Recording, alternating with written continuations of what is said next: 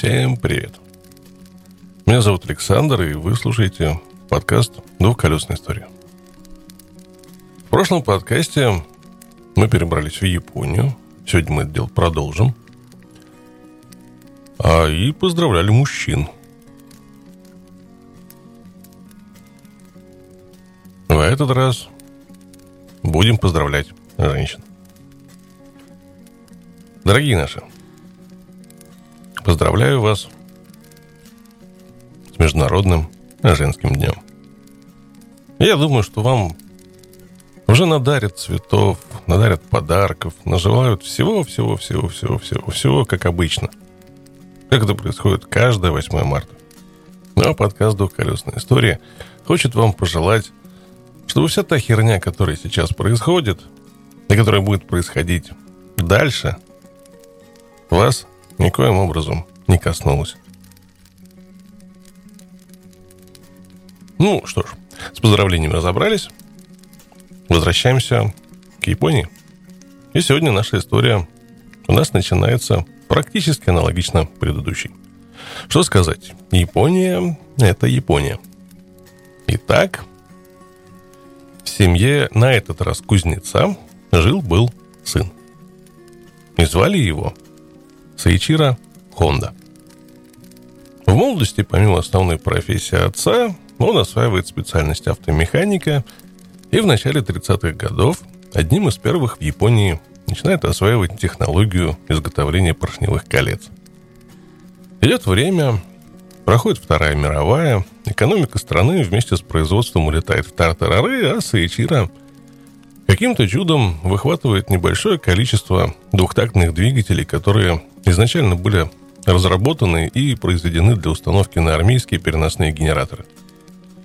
В стране разруха, экономики хана, транспорта практически никакого нет, про общественный вообще можно даже не заикаться. И Саичира принимает решение установить эти двигатели на велосипедное шасси. И, как вы помните, почти все производители начинали примерно с одной и той же отправной точки – велосипеда с мотором – Япония не становится в этом плане исключением. Итак, у нас есть партия великов с мотором, и их надо продать. Так, в 1946 году на свет появляется фирма Honda Gidзюцу Кенкею. Забавный факт. Изначально у Саичира вообще отсутствовала какая-либо определенность в направлении развития, и, в общем, первоочередной задачей стояла реализация вот той небольшой партии изготовленных мотовелосипедов. А на вырученные средства он планировал закупить оборудование по производству станков для текстильной продукции. Но проявленный спрос на предложенные мотовелосипеды перевернул сей план с ног на голову. Детище Саичира оказалось весьма перспективным, и в результате было принято решение освоить разработку и производство своих собственных силовых агрегатов. И уже в начале 1947 года был налажен выпуск двухтактных одноцилиндровых 49-кубовых двигателей серии А мощностью всего одну лошадиную силу. И за год эта новинка захватила около 65% внутреннего рынка Японии – 1948 год стал началом официальной истории компании Honda, который был ознаменован сразу тремя значимыми событиями. Первое. В Хамамацу был запущен новый завод по производству двигателей. Второе. Совместно с выпуском мотовелосипедов стали изготавливать грузовые трехколесные мотоциклы серии «Б». И третьим важным событием в истории компании Honda стала регистрация под новым названием Honda Motor Company. В настоящее время это один из крупнейших мотоциклетных концернов в мире. Первым самостоятельным и полноценным мотоциклом в 49-м стала Honda Z. Индекс D обозначал Dream, что в переводе, собственно, обозначает мечту – в мотоцикле использовали сварную штампованную периметральную дуплексную раму с жесткой задней подвеской. Комплектовалась она двухступенчатой коробкой передач и одноцилиндровым двухтактным 10-кубовым двигателем с тремя лошадьми. мотор получился настолько неудачным и сложным в модернизации, что основатель Саичира Honda дал клятву не разрабатывать агрегаты такого типа. В 1951 на базе шасси Dream выходит серия E. Четырехтактный, 146-кубовый верхнеклапанный двигатель мощностью в 5,5 лошадей, а следом в 53-м выходит легкая модель мотоцикла Bentley. Она была практической копией немецкого мотоцикла NSU Fox. Январь 54-го стал дебютным для тяжелого 170-килограммового 189-кубового мотоцикла Джуна мощностью 6,5 лошадей. В 1955 году выходят новые модели Dream SA 246 а, кубиков и 11 лошадей и SB 344 кубика и 15 лошадей. Конструкция также напоминает немецкую марку NSU, только в этот раз другую модель. NSU Consul. В итоге в истории мотоциклов компании Honda 55 год был первым, когда компания заняла первое место на внутреннем рынке по производству мотоциклов. Однако амбиции основателя были гораздо шире. Саичира в 1954 году организовал экскурс в Европу, и он впервые оказался зрителем легендарной гонки «Турист Трофи».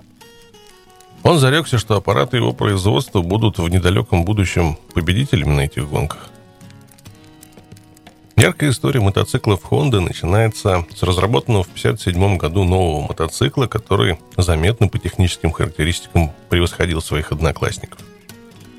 Хотя в облике мотоцикла Honda Dream C70 все еще просматривались характерные черты НСУ, но он радикально отличался от своего прототипа силовым двухцилиндровым агрегатом мощностью 18 лошадей и объемом в 250 кубиков – а привод на заднее колесо осуществлялся цепной передачей взамен ненадежного в тот момент шатунно-эксцентрикового механизма. В 1958 в мае выпускаются еще два мотоцикла. Первый – это Dream C71, и он оснащается электростартером. Второй – спортивный 20-сильный Dream Sport CS71 с задранными вверх крыльями и увеличенным дорожным просветом. С этого времени мотоциклы Honda снабжаются электростартерами, и практически все новинки разрабатываются в спортивно-внедорожном варианте. Самый популярный мотоцикл Honda Super Cup того времени был произведен в 1958 году. Обладал он хребтовой рамой, снизу которой подвешивался мотор, верхний клапанный, 4,5 силы и 49 кубиков.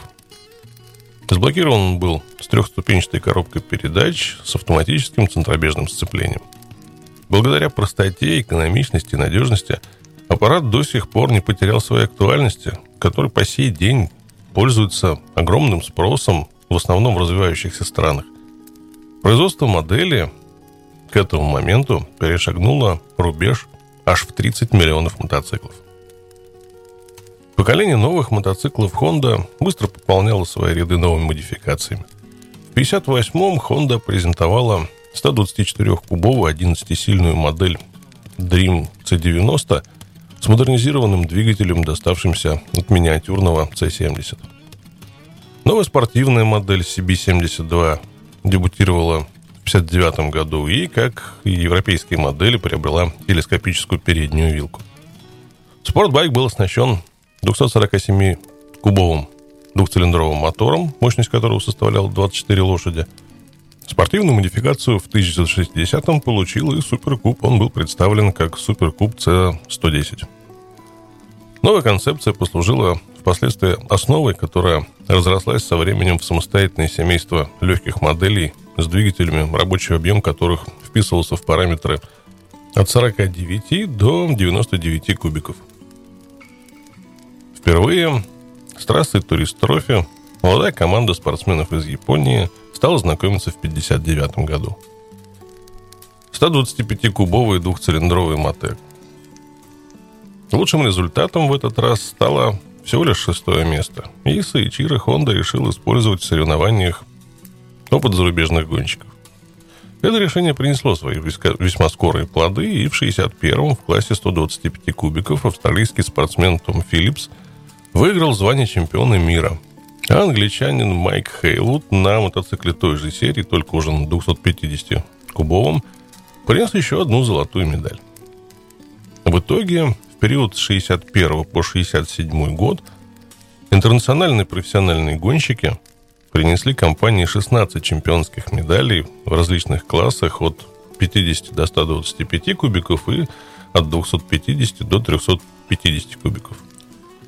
Почти все гоночные мотоциклы Honda того времени комплектовались многоцилиндровыми четырехтактными двигателями с воздушным охлаждением.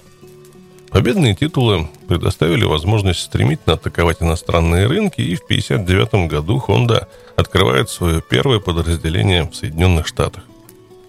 В 1961 году в европейской части. В Бельгии в 1962 году запускается сборочный завод. Уже с начала 60-х концерн Honda выходит на первое место в производстве различной мототехники и с того времени лидерство не уступает никому. Первой моделью спортивного мотоцикла, впитавшим в себя весь гоночный опыт, становится Honda CB450. Дебют состоялся в 65-м.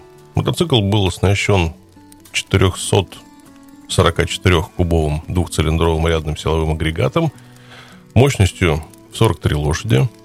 Устанавливался он на, зам... на замкнутую дуплексную трубчатую раму и впервые в практике для серийных моделей Honda CB450 имел в конструкции двигателя два верхних распредвала с оригинальными торсионными пружинами клапанов. Разгонялся достаточно тяжелый 187-килограммовый мотоцикл аж до 180 км в час. Разгон до сотни занимал примерно 5,5 секунд, опережая на то время самые скоростные британские 750-кубовые мотоциклы. В марте 69-го в историю компании Honda приходит знаковое событие. Запускается серийный выпуск новой модели Honda CB750. Она затмевает всех своих конкурентов. Honda CB750 имела рядный 736-кубовый четырехцилиндровый двигатель с одним верхним распредвалом и воздушным охлаждением. И развивала она мощность аж 67 лошадей. Разгонялся аппарат до 200 км в час. На мотоцикле устанавливалась пятиступенчатая коробка передач и электростартер. А самое главное, технические новинки не сильно повлияли на стоимость мотоцикла. Цена осталась не намного выше популярных британских аппаратов. Тем самым мотоциклы Honda остаются конкурентоспособными. CB750 имела огромный успех в последующие годы. Обросла модификациями, начиная с 347 и заканчивая 544 кубовыми двигателями – и коренным образом поменяла представление о мощных мотоциклах. Концерн не оставлял без внимания и развитие моделей с небольшим объемом двигателя. На заказ парка Токио в 60-м году выпускается опытная 49-кубовая модель на 5-дюймовых колесах. А, и это был микромотоцикл Суперкап на жестких подвесках. Через некоторое время модель Monkey запускаются в серию. В 1969-м появляется мини-байк DAX с установленными 10-дюймовыми колесами с мягкой подвеской и объемом двигателя либо в 49 кубиков, либо в 72. В 1966 году выходит в серию 49-кубовый четырехтактный мопед Little. А на нем устанавливается оригинальный горизонтальный цилиндр а моторчик крепится рядом со ступицей заднего колеса. В 1969 году серия дорожных мотоциклов CD приобретает модернизированные двигатели с вертикальными цилиндрами, объем которых составляет от 124 до 325 кубических сантиметров с замкнутой трубчатой рамой. Повышение спроса внедорожной модели пробуждает разработку и выпуск аппаратов данной категории. В 70-м выходит серия SL, и это мотоциклы двойного назначения, имеющие легкую дуплексную раму, на которой крепится одно- или двухцилиндровый четырехтактный силовой агрегат объемом от 72 до 325 кубиков. В 70-е разнесся невероятный слух. Инженеры начали разработку мотоциклов на двухтактных двигателях. И этот слух был подтвержден в 73-м. Именно тогда рынок получил две совершенно новые модели. Первая CR кроссовая, вторая МТ двойного назначения. Обе модели обладали двухтактными моторами с рабочими объемами 123 и 246 кубиков. Однако большую популярность модель Honda MT не приобрела в связи с разразившимся кризисом на топливном рынке, из-за которого моментально вывели за черту практически все двухтактные моторы. Их почти сразу заменили мотоциклы XL и XR, которые оснащались одноцилиндровыми четырехтактными моторами – Двухтактные кроссовые мотоциклы были серьезными соперниками. Однако первый мировой чемпионский титул гонщик из Бельгии Андре Малебри смог завоевать в классе 500 кубовых мотоциклов только в 79-м. В 74 году Honda снова выкатывает на рынок шедевр, который по сей день является королем дальнобоев. GL1000 Goldwing – Мотоцикл GL1000 оснащался четырехцилиндровым оппозитом, а, жидкостным охлаждением, объемом 999 кубиков и мощностью в 80 лошадей. Модель сразу была оценена поклонниками мотопутешествий, особенно на американском рынке. В 80-е годы добавили мотоциклу обтекатели, багажные кофры, и в конечном итоге все производственные мощности были перенесены на американский континент. 80-й год стал годом запуска в серийное производство самого мощного 115-сильного 1062-кубового мотоцикла Honda CB 1100R, обладающего шестью цилиндрами. Лидирующее положение средних кубатур занимает в 1977 году мотоцикл Honda CX500 с хребтовой трубчатой рамой, оснащенный V-образной 496-кубовой продольной двойкой мощностью в 50 лошадей – системой жидкостного охлаждения, имеющей 4 клапана на цилиндр и карданной передачей на заднее колесо. Данная техническая компоновка стала базой для многих последующих моделей. Эта база в 80-м году послужила для топовой модели Honda CX500 Turbo с турбонаддувом мощностью 82 лошади и развивающей скорость в 210 км в час. Мотоцикл приобрел технические новинки. Это задняя подвеска с рычажным механизмом ProLink, со временем она перекочевала практически на все дорожные и внедорожные модели Honda. Еще одной новинкой помимо супербайков становится скромный дебют одноцилиндрового верхнеклапанного мотоцикла Honda CG125 с рабочим объемом 124 кубика и мощностью всего 14 лошадей. Замкнутым через картер силовым агрегатом. Относительно простая и в то же время надежная конструкция с фантастической экономичностью – завоевала моментальное признание, а повышенный спрос она вызвала в странах третьего мира. И по сей день потомки этой модели производятся в Азии Латинской Америке китайскими производителями.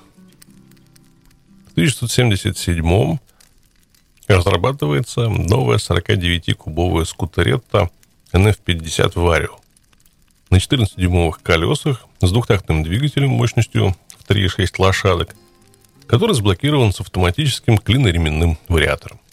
На следующий год выпускается модификация на 10-дюймовых колесах NY500, и в этой модели отчетливо просматривается внешний облик современных скутеров. И легендарный скутер выходит в 80-м году. 50-кубовый NS50 такт. В свое время эти скутеры ввозились к нам контейнерами и на самом деле стоили копейки. Вслед за ними почти сразу выпускается целая серия моделей. В 1981 году выходит 49-кубовая, 3,5 сильная трехколесная модель Stream с двухтактным мотором и трехступенчатой автоматической коробкой передач. В 1982 выходит футуристический Spacey, имеющий четырехтактный двигатель жидкостного охлаждения с рабочим объемом от 49 до 124 кубиков. А впереди у него была установлена выдвижная фара. 83 год становится дебютным для спортивного скутера «Бит». Двухтактный силовой агрегат жидкостного охлаждения, форсированный до 7,5 лошадей. Но некоронованным королем был признан скутер 80-х годов Honda Fusion, дебют которого состоялся в 86 году – на нем устанавливался четырехтактный 244-кубовый двигатель с жидкостным охлаждением и мощностью в 20 лошадей. В конце 70-х инженеры Honda проводят испытания над чрезвычайно экзотической конструкцией. Четырехцилиндровым П-образным двигателя, имеющим овальные поршни с восьмию клапанами на каждый цилиндр. Испытания экзотического мотоцикла с этим двигателем NR500 были не столь удачными, и в связи с этим начинается разработка мотоцикла Honda NS500 с трехцилиндровым V-образным двухтактным мотором. В 1983 году американский спортсмен Фредди Спенсер выводит 500-кубовый спортбайк Honda NS500 на чемпионский пьедестал. Мотоциклы Honda в 1984 году пополняются новой серией гоночных спортбайков NSR 500 с своеобразным двухтактным двигателем. В 1981 году компания представляет разработку двух классических дорожных мотоциклов. VF750S Sabre мощностью 82 лошади и второй VF750C Magda 75 лошадей. Однако популярность семейства продержалась совсем недолго, а в 90-е сошла на нет. История мотоциклов Honda помнит модели гораздо популярнее. К ним можно отнести мотоцикл XLV 750R, вышедший в 82-м, с 55-сильным двигателем, мотоцикл двойного назначения. Стоит отметить, что этот мощный аппарат показал настолько впечатляющие характеристики по бездорожью, что это было отмечено в 80-х годах несколькими золотыми наградами на ралли Париж-Дакар. С 85 -го года в американском филиале компании начинается выпуск круизера Honda VT1100C Shadow. Литр 100, 78 лошадей. Венцом развития этой серии стал дебют круизера VTX, состоявшийся в 2000 году, который обладал впечатляющим рабочим объемом в литр 800 и максимальным выхлопом аж в 107 лошадей. Любовь компании к мотоциклам с рядными четверками не остыла, и в 86-м разработчики представляют новую гамму этих двигателей с жидкостным охлаждением в конструкции два верхних распредвала и четырехклапанные головки цилиндров. Мотоциклы Honda с этими двигателями отличались наличием пластиковых обтекателей и периметральной рамой. Экспортные варианты вошли 600-кубовый 85-сильный спортбайк CBR 600F и CBR 1000F. А для внутреннего рынка 250-кубовый 46-сильный CBR 250.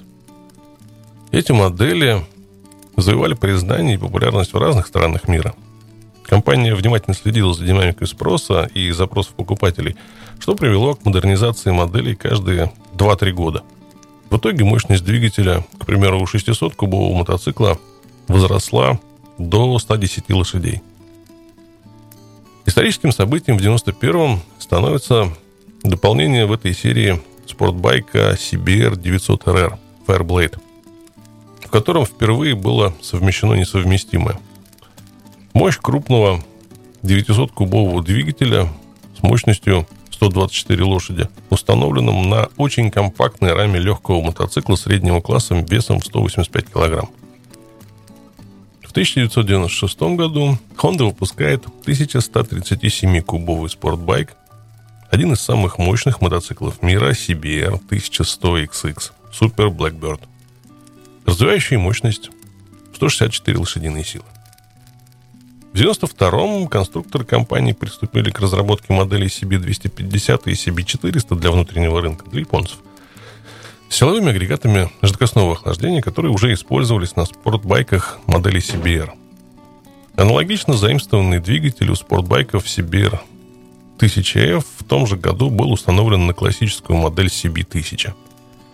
1997 год стал годом выхода на мировые рынки 600-кубовой 96-сильной модели – в 2001 году выпускается обновленная 919-кубовая модель мощностью в 110 лошадей. Но одним из самых экстравагантных неоклассиков считается X11 99 года со 140-сильным дефорсированным двигателем объемом 1137 кубиков, получившим от мотоцикла CBR 1100XX который устанавливался на диагональную раму, изготовленную из алюминиевого сплава, а в роли необходимой для такой мощности аэродинамической облицовки служил корпус приборов совместно с обрешеткой радиатора. История мотоциклов Honda помнит и лидеров туристической линейки, которым стал дебютировавший в 1987 году GL 1500 Goldwing. Он оснащался шестицилиндровым полуторалитровым оппозитным силовым агрегатом мощностью аж в сотню лошадей, обладавшим из коробки большим обтекателем и ветровиком и также багажными кофрами. В стандартную комплектацию входила стереомагнитола, себе радиостанция. На мотоцикле существовала и задняя передача, приводом которой служил электростартер, ну и множество дополняющих комфорт оборудования. Туристический мотоцикл GL 1500 Goldwing произвел невиданный эффект. Реакция конкурентов была предсказуема. На этом конкурентная борьба была прекращена, производство свернуто, и разработка мегатуристических моделей у конкурентов была остановлена. Для европейского рынка инженеры разработали и выпустили в 1989 году облегченный 267-килограммовый вариант мотоцикла, ну, облегченный в сравнении с 362 килограммами, GL 1500 Goldwing. А следом выходит совсем компактный турер ST 1100 Pan Европан.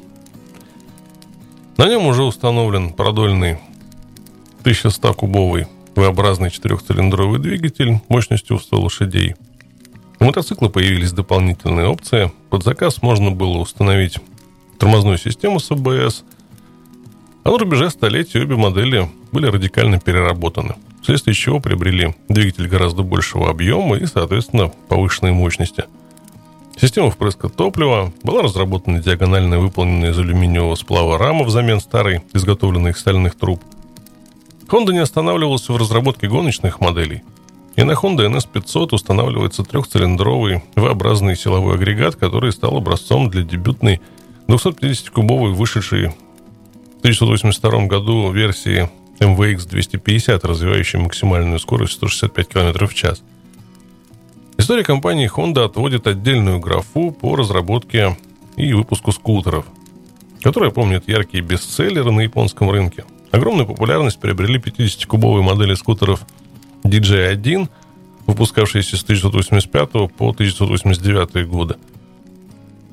Начало 90-х стало стартом завоевания японскими моделями скутеров европейского рынка и специально разработанными для этой цели моделями, произведенными на своих итальянских и испанских филиалах.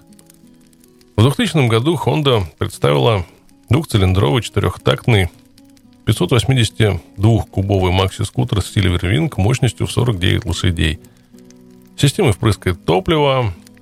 А на скутере были установлены подвески мотоциклетного типа и комбинированная тормозная система с АБС.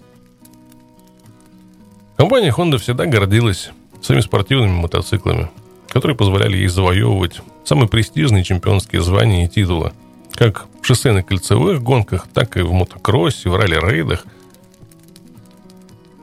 История компании обладает и подтвержденными фактами новаторства – Инженеры впервые в мире решили применить ходовую часть, изготовленную из алюминиевых сплавов. Первыми в 1977 году приобрел алюминиевую диагональную раму кроссовый мотоцикл Honda CR125R. Через год изготавливается алюминиевая рама для его старшего собрата CR250R. Несколько позже на дуплексной раме из алюминиевого сплава в 99-м выпускается Sportbike Enduro XR 650R с четырехтактным 649-кубовым силовым агрегатом мощностью в 62 лошади. Хитом на дуплексной раме из алюминиевого сплава в 2002 году становится и кроссовый мотоцикл Honda CRF 450R с четырехтактным 449-кубовым двигателем мощностью 55 лошадей. В конструкции в которой был использован весь имеющийся опыт как в мотогонках, так и навыки в разработке двигателей для гоночных спорткаров в классе Формулы-1. В 2002 меняются условия ФИМ в высшем классе по шоссейно-кольцевым мотогонкам. Совместно с двухтактными 500-кубовыми мотоциклами к заезду допускаются и четырехтактные мотоциклы с 990 кубовыми двигателями – Среди всех производителей мототехники и участников соревнований в полной мере к изменениям правил был подготовлен концерн Honda. представивший мотоцикл RC211V с пятицилиндровым V-образным двигателем. На этом спортбайке итальянский гонщик Валентино Росси без особых усилий завоевывает почти все призовые места и становится чемпионом мира. В наше время знаменитая уже компания Honda Motor Company является конгломератом, обладающим 75 заводами в 38 странах мира, выпуск которого более 5 миллионов экземпляров мототехники. Стоит отметить, что непосредственно в самой Японии производится и реализуется на внутреннем рынке очень малая часть от общего количества. Вот такая вот история.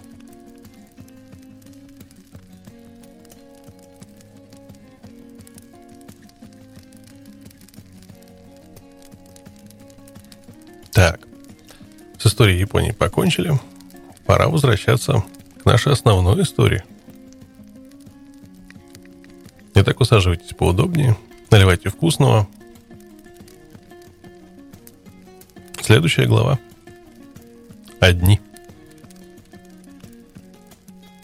2002 год, 20 июня.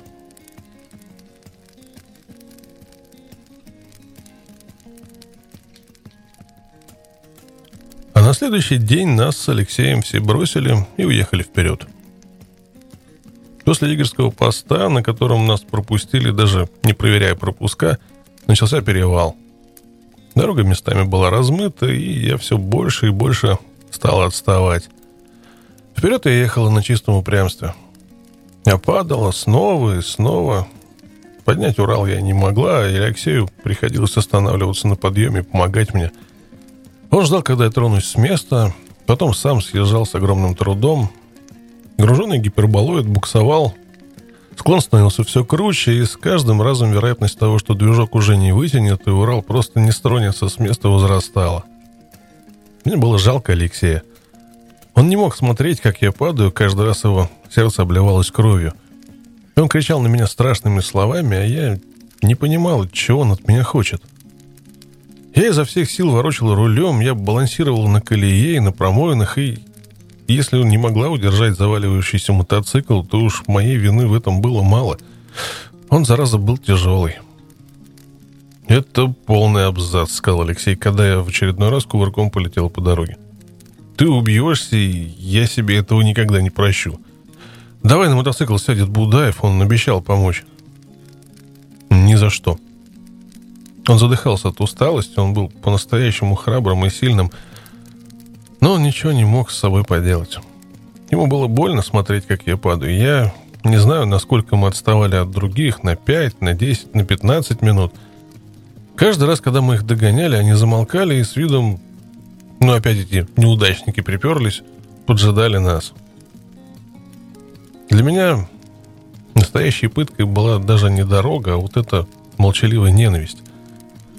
Прошли те времена, когда я могла с удовольствием и даже с увлечением конфликтовать. Надоело мне это. Мира хочется. Теперь Будаев торопился к следующему броду через Бургузин, который находился на 81-м километре. Я уже никуда не торопилась, у меня хватало ума понять, что мы влипли, что дорога назад отрезана и что нужно беречь силы. Теперь уж беги, не беги, а все 380 километров до Куморы нам придется проползти. Кажется, я получила то, что хотела. Вот только почему я этому не рада?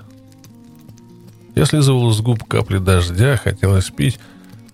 Но тут это настоящая роскошь, надо ждать привала. После перевала дорога шла словно по шиферному листу, вверх, вниз, вверх, вниз. Там, где низ, там грязь и лужи, там, где вверх, немного по суше. Под колесами была глина, это Рифленая желтая полоса выходила вдаль, а кругом царило абсолютное безмолвие тайги. Даже птиц не было. Только дождь шуршал по листе придорожных кустов. Когда наши мотоциклы одновременно глохли, я это отчетливо слышала. В остальное время я не слышала ничего, кроме шума двигателя и крика Алексея. «Не тормози, не тормози, я кому говорю?» «Нельзя останавливаться здесь, понимаешь? Нельзя! Упала!» «А я что говорил? Давай, давай помогу. Я не знаю, почему я решила, что этот путь будет можно проделать на Урале. Сейчас здесь пройдет не всякий вездеход. Да уж то, что мы попали в сезон дождей, это просто рок. И ничего с этим не поделаешь. Надо терпеть. Я не знаю, до каких пор я бы так ездила. Ехала и падала, ехала и падала. Но через 10 километров Алексей садил меня с мотоцикла, железными аргументами подкрепив свое решение. Мы не можем так сильно отставать от них. Ну и одиночку мы еще из грязи выдернем. А что будет, если застряну я? Нам останется только лечь и помереть. Вот тут, прямо рядом, у мотоцикла. Ты же видишь, они возвращаться не будут. Это была катастрофа. Я закусила губу и долго смотрела на дорогу. Вот позор-то. Мне хотелось провалиться сквозь грязь и скалы, и чтоб никто никогда меня не нашел. Я отвернулась. Мне даже возразить было нечего. Я уже поняла, что они в самом деле не будут помогать. А зачем? Пока мы ехали до остальных, я как-то пытался примириться с мыслью, что мне уготована судьба ножопника. Ну да, говорят, в таких случаях очень помогает думать о судьбе команды и так далее. Да нифига это не помогает. Хотя, может, это и правильно. Или все же неправильно, а? На остановке перед какой-то небольшой речушкой, пока все стояли отдыхали, Алексей пошел переговорить с Будаевым. Произошла рокировка. Будаев сел за руль гиперболоида, Алексей на щенка, а Юрка повел отцовский Урал. А я... Я тихо, как мышка, села на заднее сиденье гиперболоида и сразу же прокляла все на свете. Потому что все словно договорилось свести меня с ума. На запаску мотоцикла были привязаны жесткие, скрученные трубочкой коврики, которые при каждом движении Урала сильно били меня в плечо. И через 15 минут боль стала невыносимой. Во-вторых, я сразу же поняла, почему они едут так резво. Они по-другому не умеют. Оказывается, Алексей всегда ездил неспешно и степенно. Это вполне соответствует его неторопливому нраву. Все эти годы он меня приручал не торопиться. Думать, как и куда едешь. Я рвалась вперед, чтобы быстрее ехать из пункта А в пункт Б, а он мне все время доказывал, что главное в путешествии само путешествие. И не надо нестись, сломя голову. Нужно наслаждаться каждым моментом. Будаев же и на Урале ехал, и на Иже, откручивая ручку газа и резво набирая скорость. Резко тормозил так, что валилась на него и опять откручивал газ. Ехать с Будаевым казалось намного страшнее, чем ехать самой. Гиперболоид скакал на валунах, потом вдруг проваливался вниз, так что у меня вдруг сжималось что-то под ложечкой. Потом вдруг его закладывало в поворот, и коляска повисала в воздухе, опрокидываясь на меня, как бы норовя накрыть сверху. Я машинально упиралась ногой в высыпающуюся каменистую землю, и в один прекрасный момент моя многострадальная нога попала между камнем и подножкой мотоцикла. Хряб. Я стиснула зубы и молча про себя ругалась последними словами. Кажется, нога цела. Опять цела. А ведь надо было признаться, он хорошо водит мотоцикл. Он даже красив горбоносый, загорелый профиль, абсолютно прямая спина, он похож на бронзоволикого индейца. Алексей ехал следом и снова был замыкающим. Я оглядывался назад и видела, что он не отставал. Щенок буровил по обочине, неторопливо греб в грязи, выскакивал на пригорке и послушно скакал на камнях. Все силы уходили на то, чтобы удержаться в седле. Наконец, на более-менее ровном месте я решилась осмотреться – мы поднимались все выше и выше, и прямо на глазах местность преображалась. Исчезли сосны и кедры, лес поменялся, деревья стали ниже, а травы больше. Мы проехали через символические покосившиеся черные ворота, и перед нами раскинулась небольшая равнина. Вдалеке стоял домик, и даже паслись кони. Ряд зеленоватых поросших лесом сопок уходил вдаль, на их плечах лежали клочья тумана. Было холодно и неприютно, Небо затянуло облаками. Снова начало накрапывать. Мы постояли, покурили и тронулись дальше. Через полчаса мы подъехали к небольшой речке, на штурм которой ушло минут сорок. Алексей на щенке первым кинулся в брод и четко нашел тот единственный верный путь, который привел на другой берег. Следом за ним поехали другие. Переправа прошла без осложнений. Буксовали только на том берегу. Дорога там размешана, на обочине торф. «Не при, не газуй, побереги бензин», — орал Будаев, но его мало кто слушал. Они с трудом принимали помощь друг от друга. Каждому хотелось выехать самому. Я бегала по берегу и фотографировала, фотографировала. «Я что-то не понимаю, почему вы так много фотографируете?» Вдруг пристал ко мне Вася. «У вас что, пленки много?» «Много». А, -а, а Потом мы снова выехали на равнину, проехали через несколько полуразрушенных деревянных мостов, а к обеду вышли к ковылям, о которых вчера говорил водитель Урала. Наверное, эту речку еще вчера можно было переплюнуть или перепрыгнуть. Сейчас же пенный поток стремительно уносился вниз, и там, где вчера можно было без проблем проехать, сегодня было воды по бедра, а значит, наши коняги просто нахлебались бы и утонули. Выше по течению река разветвлялась на три рукава, крайние были помельче, а средний между двух островов поглубже да посуровей, весь в сердитых бурунах. На берегах стояли и молча смотрели на нас высокие ели. Я снова наблюдал странную картину. Все застыли у брода, в отрубе глядя на реку. «Че, пообедаем, что ли?» — спросил Будаев. Все нехотя зашевелились. «Доставай свою чудо-плитку», — сказал Будаев Олегу, и тот покорно достал газовую плитку на две конфорки. Тот зачерпнул воды в котелок. Через 10 минут возни с плиткой, и стало понятно, что она неисправна. Будаев сплюнул, вытащил из своей коляски двуручную пилу. Минут через 20 общими усилиями сварганили костерок. Сырые дрова горели плохо, но сварить суп удалось. Сразу же после обеда, пока в воздухе еще не затих звон ложек, Алексей завел гиперболоид и ломанулся вверх по камням через ближнюю протоку. Остальные побежали следом. План Алексея был прост. Переехать одну протоку, форсировать другую и снова переехать третью – он без устали бродил по средней протоке, покачиваясь под напором течения, пока у него не созрел способ переправы.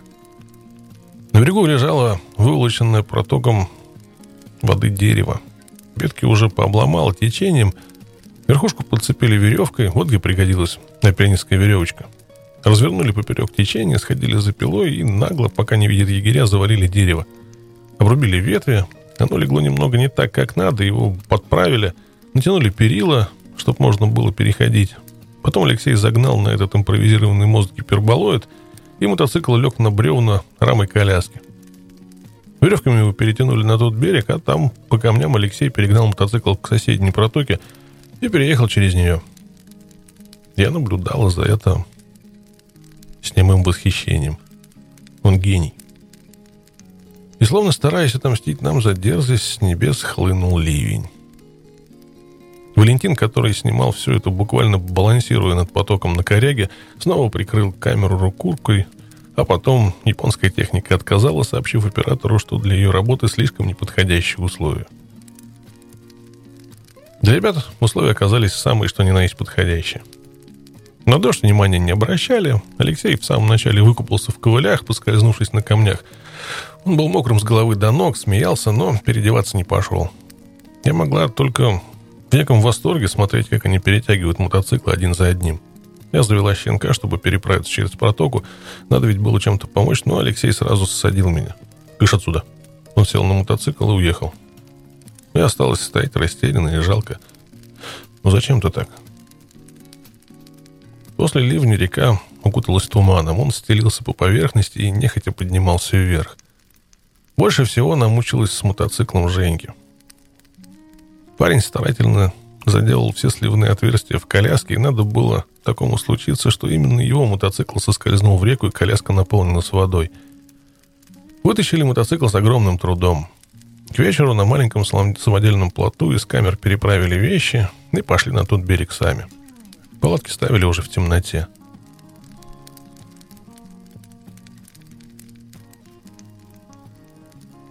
Трудная дорога. 2002 год. 21-26 июня. Это было совсем не то, что мы ожидали увидеть. Там, где новосибирские мотоциклисты и автомобилисты прошли бы без проблем, нас ждали испытания. Груженные тяжеловозы пробили в грунте колею, дорога окружала высокая бровка, и дождевой воде просто некуда было деться. Каждая ямка превратилась в огромную лужу, каждая лужа превратилась в грязевую ванну. Объехать эти места было невозможно, потому что кругом были скалы, или стеной стоял лес, или простиралось гнилое торфяное болото, в котором по щиколотку вязли сапоги – Гати, которые тут когда-то были устроены, давно сгинули в трясине. Мосты смыло, и с каждым часом на дорогу с окружающих сопок стекало все больше и больше воды. Наверное, самое плохое было то, что не хватало опыта. Все приходилось придумывать и осваивать на ходу. Кроме меня досталось Женьке. Ведь он был за рулем первый сезон. Его заносило в лужах, он бездарно буксовал на грязи, сбрасывал газ и глох – когда этого категорически нельзя было делать, но с упорством снова и снова кидался в грязь. В его глазах я не раз видела страх, но он его преодолевал. Почти все время я шла пешком и даже радовалась этому. Я снова забыла перевязать коврики в другое место, и они лупили меня по синяку на плече. Когда я видела на пути буксовавшие мотоциклы, то налегала на них сзади, стараясь хоть как-то помочь, но странное дело, они не были рады моей помощи. Алексей Кравчук начал газовать так, что меня окутывало плотным облаком бензиновой гари. Олег глушил мотоцикл и уходил кому-то помогать, а Юрка, увидев, что я пытаюсь помочь, стал как-то пронзительно и громко звать папу, что я просто растерялась. Я прокаженный, что ли? Чего вы так боитесь-то? Не хватало организованности. Они одновременно садились в разные лужи, буксовали, попусту жгли драгоценный бензин, сжигали сцепление — и поделать с этим было ничего нельзя. Сколько Алексей не твердил, чтобы попросту не тратили горючее, его никто не слушал. Они оглядывались друг на друга и откручивали ручку газа, словно в соревновании, кто больше выроет задним колесом яму. На крутом затяжном подъеме в кювет ушел Андрей Кравчук. Перетянула коляска, его вытащили веревками обратно на дорогу. Потом у Олега полетела коническая пара, ему пришлось ремонтироваться посреди лужи. Потом началась разутюженная колея, потом болото. Алексей не отставал, но все так же ехал позади всех. Он еще утром сменил рогатый руль на прямой и маленький. Он решил, что так легче управлять мотоциклом. Я не знал, прав ли он, потому что с маленьким рулем справиться никогда не могла даже на ровной дороге. В тропях он не смог сбить с рогатого руля рычаг сцепления, поставил запасной – кооперативный с пластмассовым креплением, которое лопнуло сразу же, как только он в первый раз уронил мотоцикл. Все рвались вперед, ремонтироваться было некогда. Он решил проблему просто. Примотал оставшийся обломок к рулю веревочкой и поехал дальше. На подъемах дорога была сильно изрыта ручьями. На пологих местах снова была грязь. Местами ее невозможно было даже обойти, как такой густой кустарник рос кругом. Мне приходилось ломиться сквозь его стену, наплевав на клещей, на острые ветки. Я просто разбегалась и неслась, покуда ноги несли. Местами кустарник был такой плотный, что в него даже упасть было невозможно. Главное — не споткнуться. Временами мне не верилось, что я здесь. Я так давно мечтала попасть в эти края, что я даже сейчас чувствовал себя счастливой. И даже Вася не мог умолить этой моей радости. Я на старой Бамовской дороге. Я вижу все своими глазами. Вася с презрением косился в мою сторону, и мне даже становилось интересно, почему он так ко мне относится. Вроде бы я его сюда особо не звала, и поехать на самом деле должна была какая-то другая журналистка. Чему я, кстати, очень обрадовалась, и сам он говорил, что у них в телекомпании даже соревнование было, кто именно поедет с нами. И вот и теперь смотрел цепной собакой, «Да я, в общем-то, не понимаю, на что вы надеетесь», — сказал он мне на очередном привале. «Сейчас Бургузин прибудет, и вы здесь встрянете так, что мало не покажется. А нам что? А нам ничего. Вот пойдет машина, сядем на нее и уедем. У нас, между прочим, командировка только на 10 дней, так что мы-то отсюда выберемся, а вот вы останетесь». «Ну и ладно. Ну и радуйся тогда этому поводу. Чего цепняком-то глядишь? А, водка вчера закончилась». А с ней храбрость у городского мальчика испарилась. Все понятно. Я заметил, что журналисты в первый день старались помогать ребятам, с которыми они ехали. И даже тем, кто попадался на дороге, и от них, кстати, помощь принимали куда охотнее, чем от меня. Но сегодня к вечеру им это уже поднадоело. Ночевать пришлось у подножья холма. Когда-то давным-давно здесь брали грунт для дороги, и под обрывом образовалась широкая ровная площадка. С обрыва свешивались упавшие стволы, и мы поставили палатку чуть подальше, к лесу. На этот раз мне пришлось послушать кассету Шевчука. Когда она закончилась, ее ставили снова. «Что такое осень? Это ветер», — хрипел Шевчук, и его голос газ в тумане дождя. «Вновь играет рваными цепями. Осень, доживем ли, доползем ли до рассвета? Осень, что же будет завтра с нами?» Нет, водка, наверное, еще осталась. Неужели они ни капли не устали? Леш, а что они пьют? Вот водки-то ведь нет. А они наш спирт глушат. КНЗ в канистре. А что мы будем делать, если, не дай бог, кто-то травмируется? А я говорил Будаеву. Тот ответил мой, пусть хоть ужрутся. Алексея музыка подействовала как снотворная. Он уснул сразу, как только голова опустилась на свернутую косуху. Сегодня мы прошли всего 18 километров. Когда магнитофон заткнулся, я долго слушал, как барабанит по брезенту дождь и чувствовал, как гудят ноги. Потом обняла замерзшего Алексея, уткнулась носом в ворот его кителя. Утром температура опустилась почти до нуля.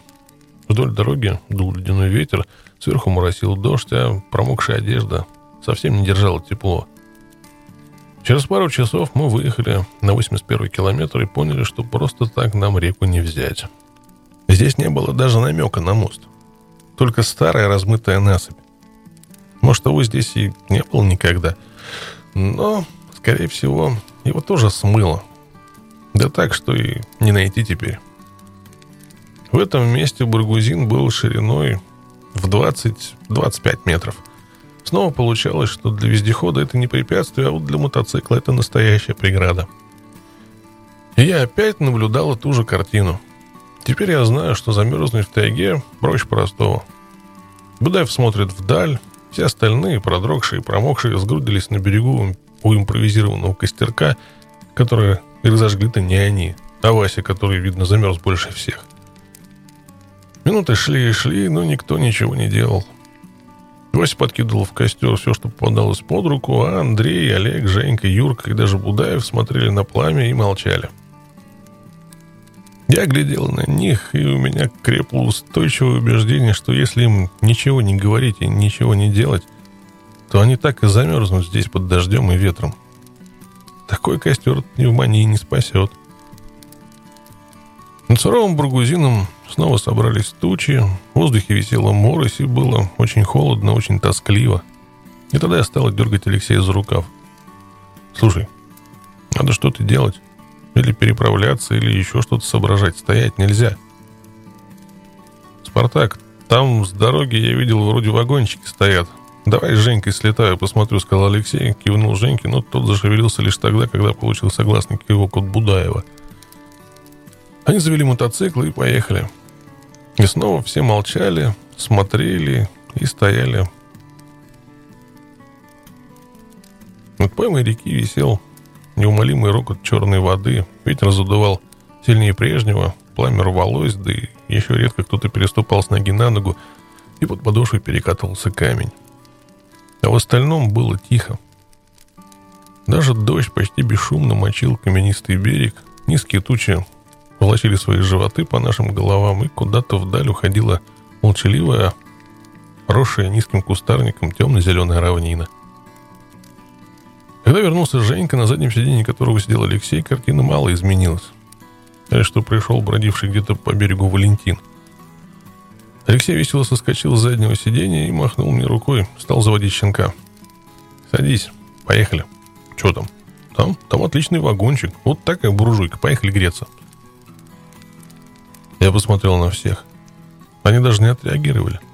Их всех словно парализовало или загипнотизировало. Или они были в каком-то трансе. Или они боятся пропустить машину. Что-то мне говорило, что машины нам не дождаться. Я сел, и мы поехали. Мы немного вернулись по дороге, потом свернули под горку к желтому вагончику, видневшемуся отсюда.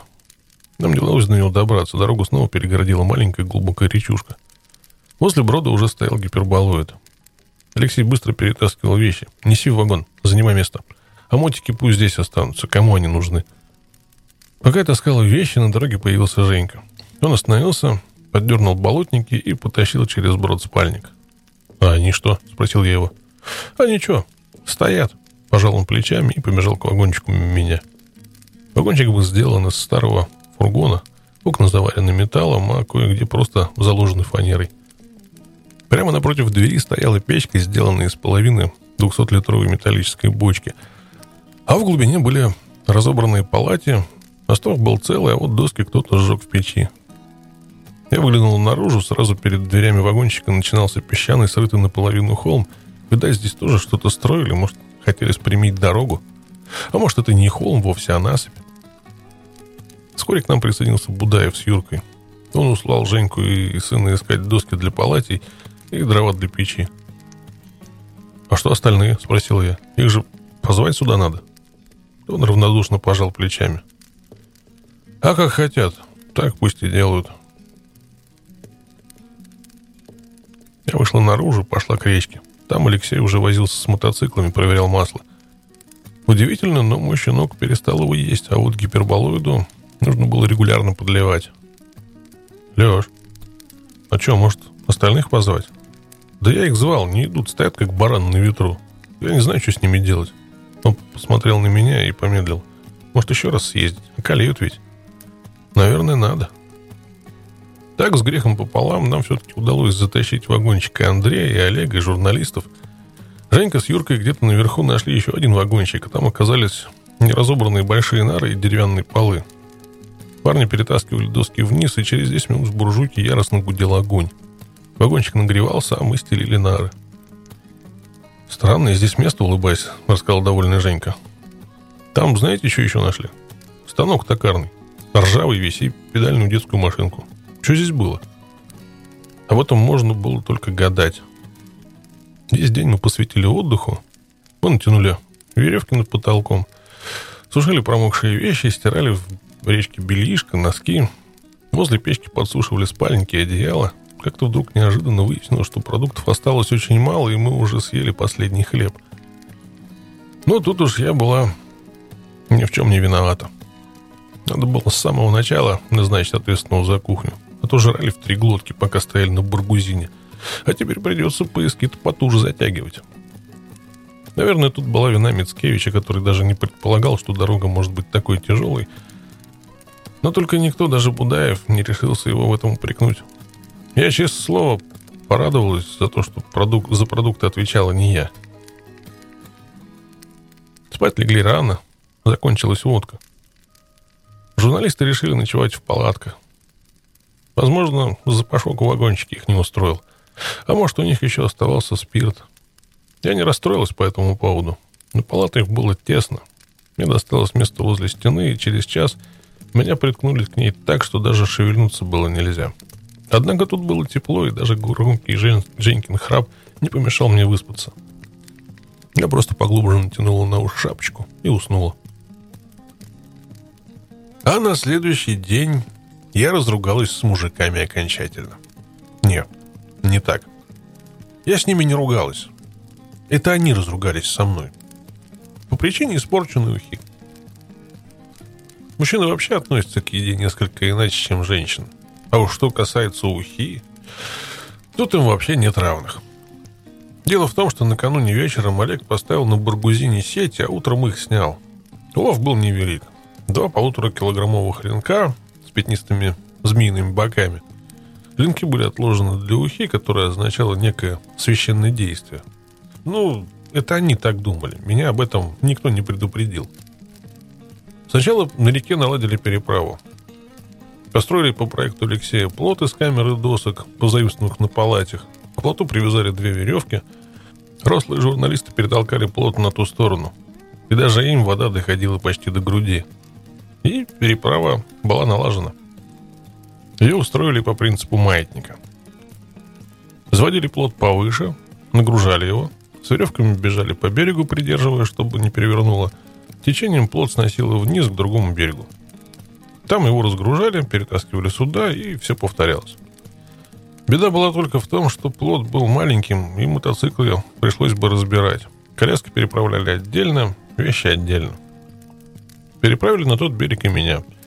Женька следил за костром, а я должна была варить уху. Уха — это просто, решила я. Это рыба, картошка и рис. Плоский берег зарос кустами черники, а уж ручейника здесь было. Можно было всю рыбу накормить. Эти крупные, неприятные на вид насекомые вспархивали из-под ног и все время норовили сесть на лицо. Я отмахивался от них, как могла. Но они все равно лезли. Слишком много их здесь было. «Сколько рис класть?» — крикнул я мужикам. «Кружку!» — послышалось в ответ. «Ну, кружку так кружку. Честно говоря, голова моя была занята другим. Она переваривала все, что случилось за последние дни, даже за последние часы. Одним глазом я следила за Алексеем, вторым — за мотоциклами, так что за ухой следить было особо некогда. В общем, это было мучение — Костер не горел, дрова были сырыми. Вода не закипала, а сопливая рыба норовила выскользнуть из рук и уплыть по баргузину. Я сжимал ее в руках из последних сил, ведь если бы я ее упустил, меня бы сожрали вместо рыбы. Ну, что сказать. У меня получилась рыбная каша. Риса сколько положила? Кружку? Я же сказал, вот столько, высказался Вася, зло сверкая своими щелочками. Ну, я-то другое слышала. Ужин прошел в молчании. Мужики демонстративно гремели тарелками, и в мою сторону никто не глядел. А я, набегавшись по берегу и, наверное, так толком не отдохнув за последние дни, так уханькалась, что почти и не заметил этого.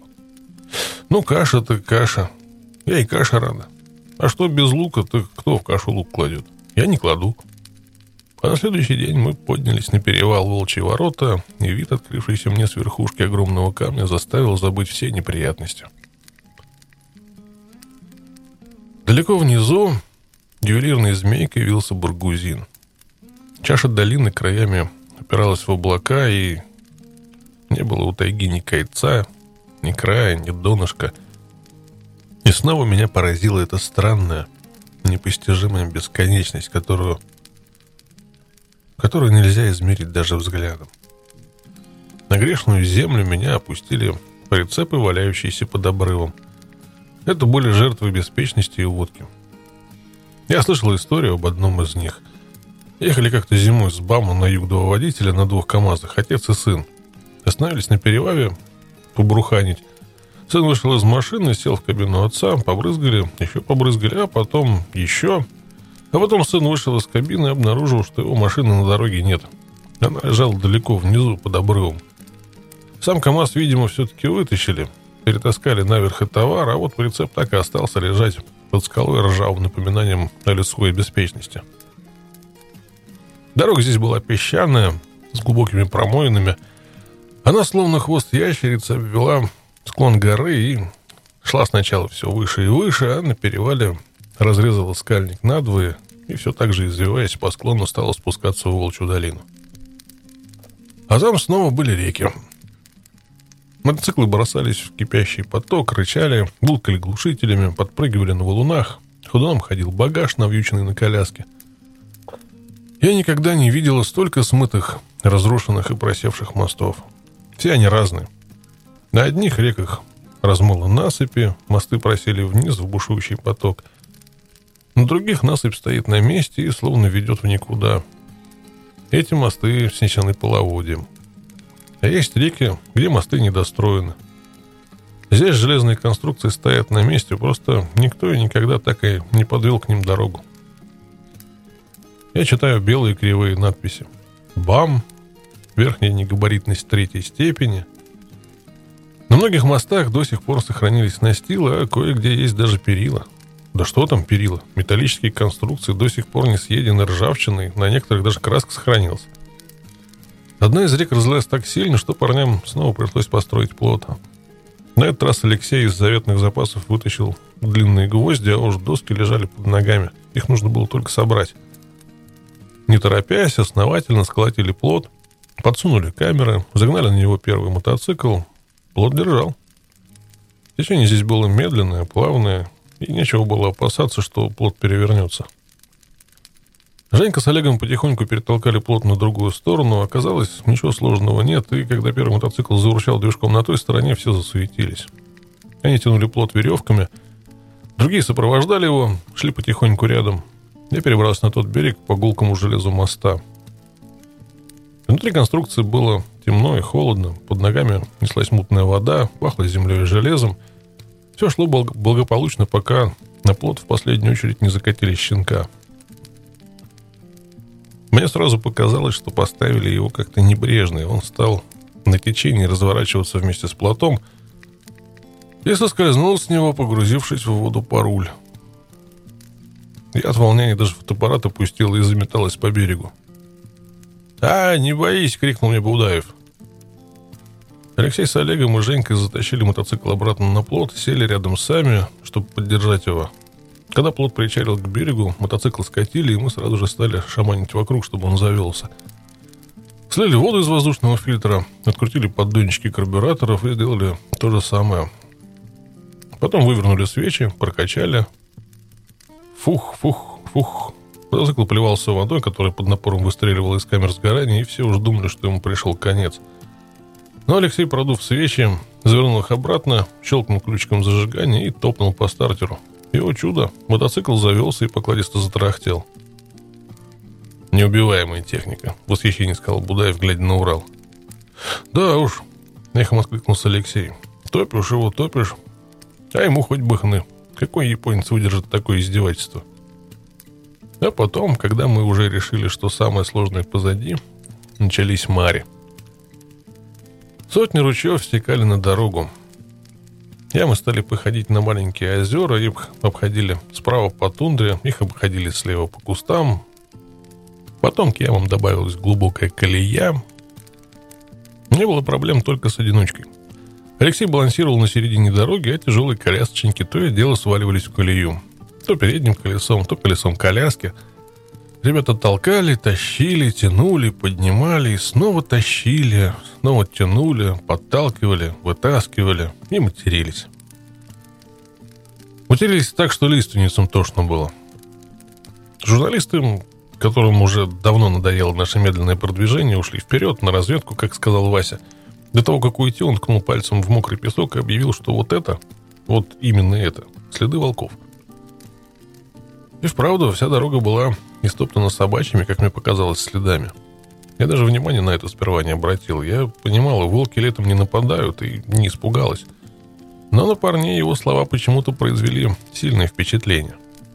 Чтобы усилить эффект, Вася бегал по дороге, тыкал пальцами и кричал «Смотри, волки со щенками! А это волчара! Точно, смотри, самец! Смотри, какие следы глубокие!» Матерый волчище килограмм на сто. Я смотрел на следы, пожимал плечами. Ну да, они глубокие. Ну и глина сегодня утром была куда более размягшей. Вот отпечатались так хорошо. А следы на самом деле мелкие. Но Вася журналист знает, что ведь главное, как все преподнести. Ночлег остановились довольно рано. В придорожных кустах вдруг образовался прогал, и караван свернул туда. Вадима снова барахлила коробка передач. Что-то решил подрегулировать Олег. Но это можно было вообще не кормить. Дай с Уралом повозиться. Мы поставили палатку, и Алексей ушел за водой. Все устали так, что даже разговаривать не хотелось. Упасть бы да уснуть. Ну и эту еду. Какое сегодня число? 24-е. Завтра контрольный срок в Северобайкальске, и мы на него не успеваем. Ясно, понятно. У нас есть еще три дня в запасе. Три дня. Со стороны дороги неожиданно появились журналисты. Все о них уже как-то и забыли. «Ну что, байкеры, влипли?» – ядовито спросил всех Вася. Мы переглянулись. «Вы что думаете, эти лужи прошли и все? Дудки, вы еще не видели, что там дальше по дороге. Там еще как минимум 30 таких луж на протяжении ближайших трех километров. Мы мерили глубину, он обводит всех торжествующим взглядом. Вы там просто утонете, а обойти их невозможно. Это не то, что было с одной стороны скалы, с другой обрыва. И я вам скажу одно, вы приплыли. Я оглядываюсь на ребят, все слушают его, открыв рот. Вы вообще думаете, что делаете? Мы-то сядем на машину и уедем, а вы останетесь. Продуктов нет, бензина мало. Жрать будете друг друга. Во мне вдруг поднялся гнев. Ну уж он хватанул. И на какой-то машине он собрался удирать. Машин нет уже несколько дней. И, наверное, не зря. Валентин стоит рядом с Васей, его лицо непроницаемо. Что они задумали? Все собрались вокруг них и вникают. Такой авторитет Вася давал его положение иркутского журналиста. Уверенность в своей правоте и даже его яркая куртка. Хотя я подозревала, что у него просто кончилась водка, и он решил, что делать ему здесь больше нечего. Нам уже все, пора, туту. У нас завтра командировка заканчивается. Ну, мы-то выберемся, пешком уйдем, наконец. А вы, ребят, влипли по-крупному. Бензина у вас сколько? А сколько прошли километров? А макаронов у вас сколько осталось? Я ничего не понимаю, вам... Что, жить не хочется? Вы не сечете, что вы отрезаны от земли со всех сторон? Я поражаюсь вашему спокойствию. Последние слова были обращены ко мне. А я и в самом деле не беспокоилась. Жизнь научила решать проблемы по мере их появления. Я прикинул насчет бензина, да, это настораживало, но не более. Наша 20-литровая канистра прохудилась еще в майске, ее пришлось разлить парням по бакам. Вторую канистру мы разлили до второго брода, так что в баках больше половины. Неизвестно, хватит ли бензина до Кумора. Он вылетает в трубу, и мы уже потратили литров 12, а прошли... Сколько ж мы прошли? Километров 100-120? Что за идиотская привычка не засекать километраж? Алексей задумался о том же. Я трогаю его за плечо. Не думай, закончится бензин, тогда и решим, что делать. А ведь не у всех сразу закончится. Остатки, если что, сольем кому-нибудь и отправим вперед. И всех делов-то. А что касается ям, надо одно.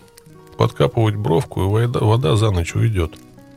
Это я придумала, что можно подкопать бровку у дороги, и вода уйдет. Все были слишком заняты в преодолении самих препятствий, чтобы подумать о том, что можно с ними делать. Я же увидела сегодня такую возможность на одной луже.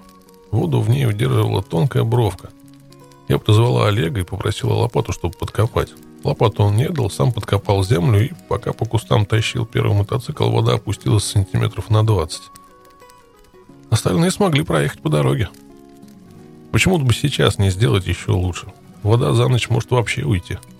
А где лопата? Все стали искать лопату. Вася смотрел с осуждением. По его понятиям, мы должны были сдаться, понять лапки кверху, а мы еще что-то трепыхались. Оказалось, лопату забыли там, где в последний раз подкапывали бровку. Это было километрах в пяти, не меньше, но выхода не оставалось. Надо было идти. Кому? Конечно, мне. «Погодите, ребят, не уходите», — вдруг попросил Вася. «Раз мы завтра уйдем, надо материал доснять. Расскажете сейчас на камеру несколько слов?» Я не хотел давать никаких интервью, мне нечем было похвастаться, но с другой стороны, пусть работает. Он очень-очень хочет отснять своего распоследнего героя. Хочет, чтобы мы визжали в панике, умоляли спасти. Хочет, чтобы за нами прилетел вертолет, и он мог бы отснять свои лучшие кадры. Но только я не буду жаловаться на судьбу, и если нужно признать свой страх, я его признаю, пусть даже и перед всеми. А потом мы с Алексеем пошли назад за лопатой. Я взяла с собой топор, а он на всякий случай нож. Я стучала по топору, найденным на дороге камешком, просто так, на всякий случай. Мы почти всю дорогу молчали, говорить было не о чем. Нужно было поберечь силы на завтра. Над дорогой стояла тишина, вечер был безветренным — даже дождь прекратился. Раздавался только стук камешка по металлу. Тын, тын, тын, тын. Оказалось, идти по дороге просто так, даже после тяжелого дня, нетрудно и даже приятно. Мы были одни, и в этом был свой плюс. «Мне не нравится этот Вася», — сказал Алексей, когда мы миновали реку, в которой искупался щенок. Река уже обмелела, и мотоциклы можно было перетащить просто по дну — мы перешли через реку по мосту и спустились на дорогу. Смотри, как мелко. Можно было просто подождать, пока вода схлынет. Зачем он сеет панику? Он хочет отснять реалити-шоу. Типа крутой журналист. Это неправильно. Да, но все остальные ему в рот глядят, и Будаев его слушает. Если бы Вася его не устраивал, он бы заставил его замолчать. Как ты думаешь, мы пройдем? Или он говорит правду, и дальше дорога непроходима? Я думаю, мы завтра все увидим сами. Больше всего на свете я боялся увидеть во влажной глине еще свежие следы медведя. Ведь это означало, что он пошел тут уже после нас. Но мы видели только свежий волчий помет и следы волков. Видимо, возмущенные нашим присутствием, звери решили утвердить таким образом границы своей территории. Лопату мы нашли там, где и оставили, на бровке возле обмелевшей лужи. Алексей положил ее на плечо, и мы, ободренные, зашагали обратно. Когда мы вернулись в лагерь, на Волчью долину пали сумерки. В их неверном свете каждый куст казался замершим серым волком, а лес был словно наполнен призраками. Мне все время казалось, что из-за паутины лиственничных ветвей на меня кто-то смотрит. Как знать, может, так оно и было. — Юрка с Женькой взяли лопату и пошли подкапывать ямы. Алексей принес от костра две чашки бурды с тушенкой. Сегодня кошеварил Олег, а варить он, видать, тоже умел. Я понимала, что его голова тоже была занята другим. Он снова разобрал половину мотоцикла. Хуже было то, что у нас закончилась соль. Оказывается, такая арава может спокойно слопать за 10 дней две пачки соли. Я насильно запихивала в рот беловатую массу, попахивающую тушенкой. Отныне только так, одна банка в день на всю группу. Попив чаю, я отошла от нашей палатки, осмотрелась. Где-то далеко внизу текла река. Наверное, это все тот же Баргузин. Склон зарос лиственницами и кустами. Вокруг палатки кочки, покрытые шуршащей сухой травой. Что это? Вдруг услышала я за спиной чей-то испуганный шепот. «Где?» «Волк!» «Где волк? Где?» Я обернулась. За кустами на дороге стоял Юрка с Женькой, испуганно вглядывались в мою сторону. Мне стало смешно. Вася добился своего. Он напугал всех. «Парни, вы чё? Это ж я!» «Фу!» — выдохнул Женька. «А мы-то думали, это волки!» Пацаны, не смешите меня, летом волк не подойдет. А мало ли. Подкопали? Ага. Женька метнул в темноте белоснежными зубами и улыбнулся. Пройдем? Да должны, куда нам деваться-то? Посовещавшись, решили оставить здесь все ненужные вещи и как можно больше облегчить мотоциклы. Все стали рыться в содержимом колясок, и через полчаса под кустами появилась лишняя палатка – чемодан из-под запчастей, клинвал с загнутым шатуном, который, оказался, все время вез с собой Олег, старые пустые канистры, еще какие-то вещи. Если что, Олег откинул с лица отросшие волосы, глаза с вызовом блеснули из-под прядей. Отстегнем коляски и выйдем. Все согласны? Гудай входил возле костра, вертел головой. Нет, такое путешествие не для меня. Стар я уже, оказывается. Стар. С Олегом согласны были все. После ревизии мотоциклов разбились по палаткам, но тихо в лагере не стало. Олег возился с мотоциклом, газовал, и далее еще долго оглашалось ревом двигателя. Я лежал и думал о дороге. Встали мы ранним утром, часов в шесть. Теперь мы всегда будем вставать так рано, чтобы успеть как можно больше пройти. Позавтракали тем, что осталось с ужина, и рванули по дороге. Обещанных 30 луж нам найти не удалось. Местами помогло то, что подкопали бровку, а местами Вася просто приукрасил реальность, чтобы потом снимать наши трясущиеся руки и неуверенные лица. Надо признаться, ему это удалось. Паника — вещь заразительная. В общем, три километра мы прошли без задержки — Дальше пришлось хуже. Ванны снова стали глубже, местами началось болото, и каторга, как я мысленно стал называть путешествие, продолжилось. Тащили, толкали, копали, объезжали по тундре, рубили кусты, мастили гати, стаскивали мотоциклы с камней на обочинах. В одном из мест я снова было уцепилась за щенка и стала твердить, что уж тут я точно проеду, пусть меня Алексей не беспокоится. Но он только цыкнул на меня и оттолкнул от мотоцикла. Летишь на камень среди травы, мотоцикл угробишь и сама убьешься. Иди отсюда. Вон, туда. Я не ушла и страховала мотоциклы, когда они проезжали по кочкам и траве. К обеду на равнине, усеянной синеватыми кочками, мы вдруг увидели, что впереди маячат яркие курточки. Сегодня контрольный срок в Северобайкальске, и грешным делом я подумала, что это какие-нибудь спасатели, но это, слава богу, были не спасатели. Нас, конечно же, никто не искал. Это оказались такие же, как и мы, горе-путешественники, только на велосипедах. Их было четверо. Двое бородатых мужчин, две невысокие крепенькие женщины. В руках они вели велосипеды. Велосипеды были разные. У кого-то старенький спорт, у кого-то и вовсе обычный Урал. Какие, наверное, уже и не упускают – на багажнике у каждого была прикреплена большая велосипедная сумка, вроде нашей монораги. Мужчины радостно улыбались и рассказывали о дороге, а женщины несколько опасливо поглядывали на ребят. Оказалось, на реке, на маме, сошли пять селевых потоков. Именно поэтому мы так давно не видели машин. Машины стоят на берегу и ждут, пока глина подсохнет. «А дальше?» – нетерпеливо спрашивал Мицкевич. «Ну, Перед этой рекой там еще одна река есть. Неторопливо, будто собираясь стоять целую вечность на этом месте, говорил Бородач. Там от дождей прижимы образовались. Мы тоже, дурни, подъехали к реке вечером, да и заночевали. Нет бы пройти сразу. А утром, глядим, не проехать. Ну, подошли тяжеловозы и перевезли нас через прижим, а сами, видите, застряли в Намаме. Так что вы не торопитесь, все равно не пройдете. Ну что, пошли дальше?» Он оглянулся на спутников, и они покатили велосипеды дальше. Мы остались на дороге, смотрели им вслед и завидовали, что велосипеды весят всего килограмм по 10. «Что думаете? Пройдем, не пройдем?» Снова засуетился Вася, но его, похоже, никто уже не слушал. Конце концов, никто из местных не верил, что мы сюда добраться сможем. Так что не так страшен черт, как его малюют.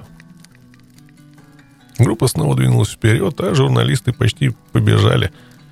Видимо, надеясь, что там, вот за этим следующим поворотом, и откроется им река, на которой их ждут, не дождутся водители тяжеловозов. Но в этот день мы прошли всего 8 километров и к вечеру вымотались так, что я даже умываться не пошла. Это показалось излишеством. А еще у меня поднялась температура. Дело в том, что к вечеру мы вышли на самый тяжелый участок дороги, который всеми и туристами, и водителями, и спасателями называется коротко и ясно. 110 километр. Здесь к раскисшей глине и грязевым ваннам добавилась колея, враги и река. Все это вместе представляло собой большой, перемешанный за годы КАМАЗами участок дороги, который был сдобрен только одним удобрением, на который так щедры русские водители – матом. Здесь мотоциклы пришлось нести на руках. Мы выпали на сухой пригорок к вечеру, уставшие голодные. Я заметила, что у многих уварились глаза и обтянула скулы, а с меня стали сваливаться военные штаны. Да и остальные то и дело поддергивали брюки. Пока ставили лагерь, выяснили, что мы наконец-то дошли до мертвых озер. Одно такое озеро идеально круглое, ровное, находилось рядом – к нему можно было спуститься по поросшему соснами черному склону. Оно оправдывало свое название. Серо-черное мглистое дно, голый берег, покрывавший опавшие хвои, на котором не было ни травинки. Не было в озере ни водорослей, ни мальков, его поверхность была неподвижной. Было что-то жуткое, пугающее в этой неподвижности, и в этой тишине, и в черноте в этой. Нам было все равно, мы так устали – Вечером Мицкевич и Будаев курили свернутые трубочкой березовые листья. У них закончились сигареты. У меня они закончились уже давно, ведь запасов у меня не было, но я человек привычный, могу и без табака.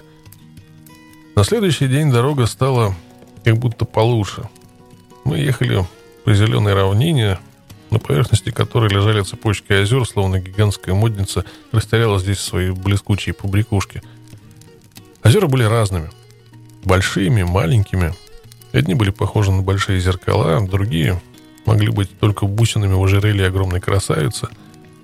Даже уставший Будаев притормаживал, вставал на подножках, вытягивал шею любовался открывающимися видами. Дорога вышла на реку сразу. Шла-шла вдоль дороги сплошная стена леса, в которую и собака-то не полезет. А потом вдруг она исчезла, дорога разбежалась, прыгнула и вильнула в сторону. Мы оказались на берегу.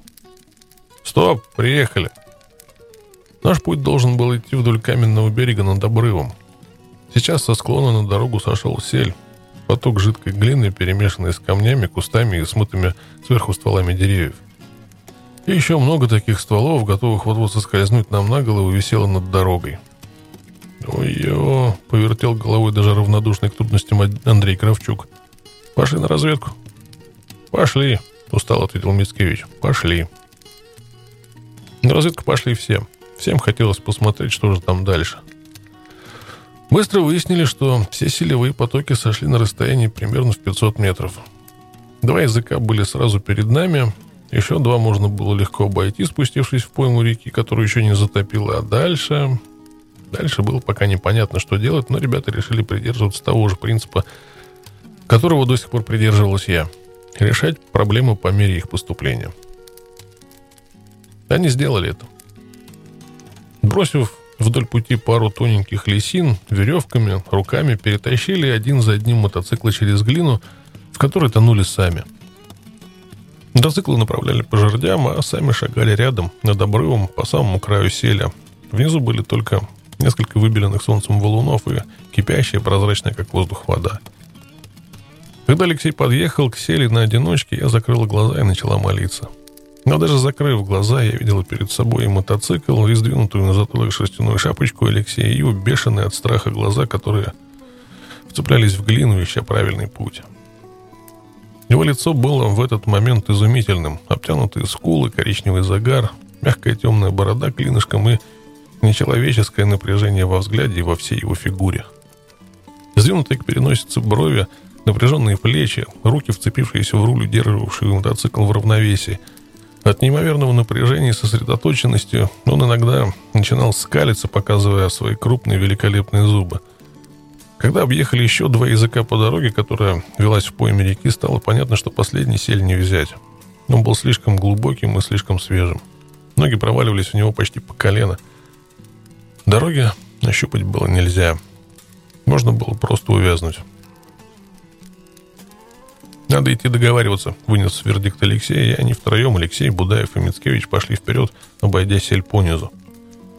Водители тяжеловозов, которые, видимо, всю ночь от безделия бурханили, только-только повылезали из кабины и продрали глаза.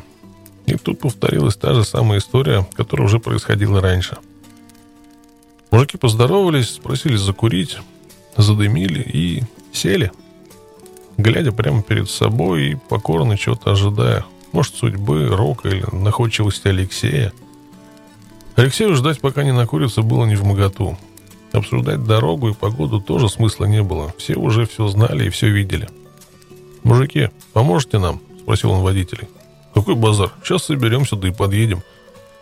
Минут через двадцать, сдавая задним ходом, возле сошедшего с горы потока появился тяжеловоз. Белобрысый рослый водитель начал разматывать трос на лебедке. «По одному?» «А что по одному-то? Цепляйтесь друг за друга, перетащим цепочкой. Все замялись, никому не хотелось, чтобы его мотоцикл шел первым и принял на себя всю нагрузку. Алексей пожал плечами, кому-то надо было начинать. Он завел и первым подогнал свой гиперболоид к языку. Зацепил крюк на тросе за раму, вытащил свою веревку. Мотоциклы затянули в два приема, боялись, как бы не порвало рамы. По знаку Алексея водитель тяжеловоза включил лебедку, и мотоциклы, влекомые мощной силой, вгрызлись в грязь. Я никогда такого не видела, ни до, ни после. — Земля расступалась перед мертвой силой лебедки. Мотоциклы гуськом, отваливая в стороны камни ветки, ползли вперед.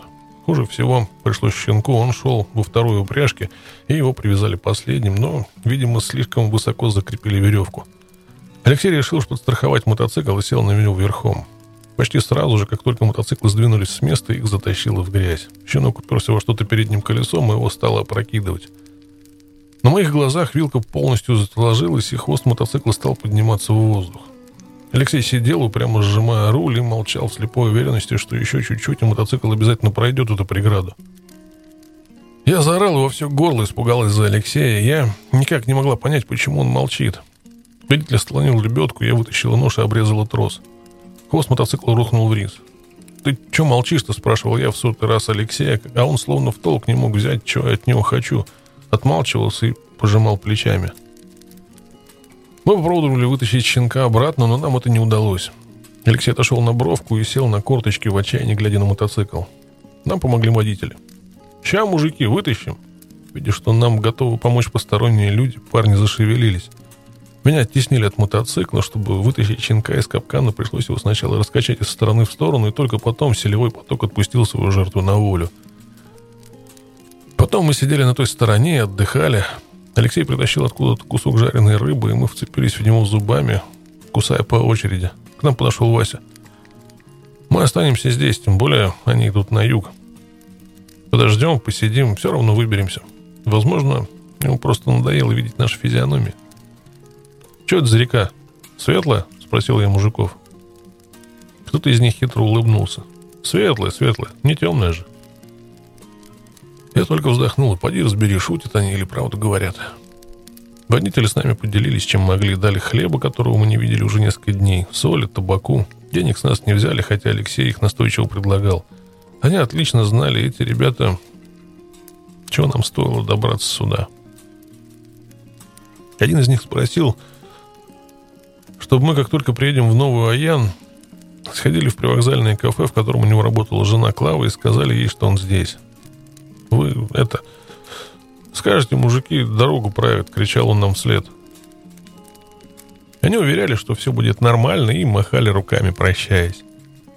Через два часа мы вышли к Гаграм.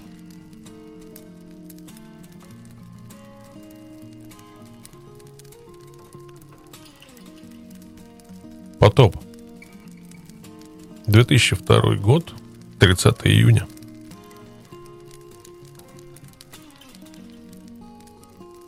На следующее утро ничего не изменилось. Гора скрывалась за тучами, в которые все так же висели над срамной – все так же моросил из них мерзкий холодный дождик, и все так же неумолимый рев реки стоял над сумрачным ущельем. Ну что ж, по крайней мере, вода не прибыла еще. Мне все время казалось еще немного, и желтый мутный поток хлынет на площадку, где стояли палатки. Я смотрела площадку и удивилась. Магаев установил свою большую палатку на краю возле кустов. Там ночевали он, Юрка и Мицкевич – Остальные даже не удосужили устроить крышу над головой. Они легли у обочины дороги кто куда и просто накрылись полиэтиленом. «Леш», — шепотом спросил я у Алексея, — «почему они палатку не ставят? Они же все промокли. Ладно бы у них были непромокаемые вещи или что-то из современных материалов, что сухнет быстро, но ведь у них ватники. А у Алексея даже спальник ватный. Так воспаление легких получить можно. Холод-то посмотри». Я подышала, показывая, что изо рта идет пар — Алексей устало посмотрел на меня и на мгновение задумался. Он очень похудел за последний день, и его глаза, наверное, навсегда потеряли прежний добрый и чуточку наивный отцвет. Они стали грустными и даже мудрыми. На лбу появилась горизонтальная морщинка. Я не знаю, к каким он пришел выводом, но он поморщился и махнул рукой. Да пусть что хотят, то и делают. Леш, так нельзя. Они ведь как бараны. Пнешь, пойдут, не пнешь, не пойдут, помрут. Иди распинай их, пожалуйста. Алексей тяжело со стоном вздохнул и пошел их расталкивать.